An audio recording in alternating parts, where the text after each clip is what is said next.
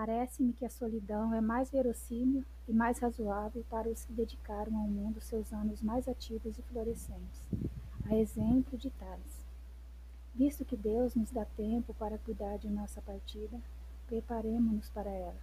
Arrumemos as malas, façamos logo as despedidas da companhia. Desvencilhemo-nos desses laços violentos que nos arrastam a lures e afastam-nos de nós.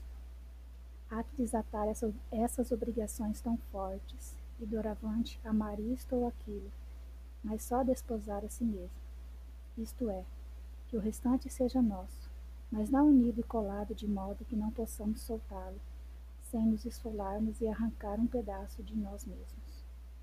A maior coisa do mundo é saber ser de si mesmo.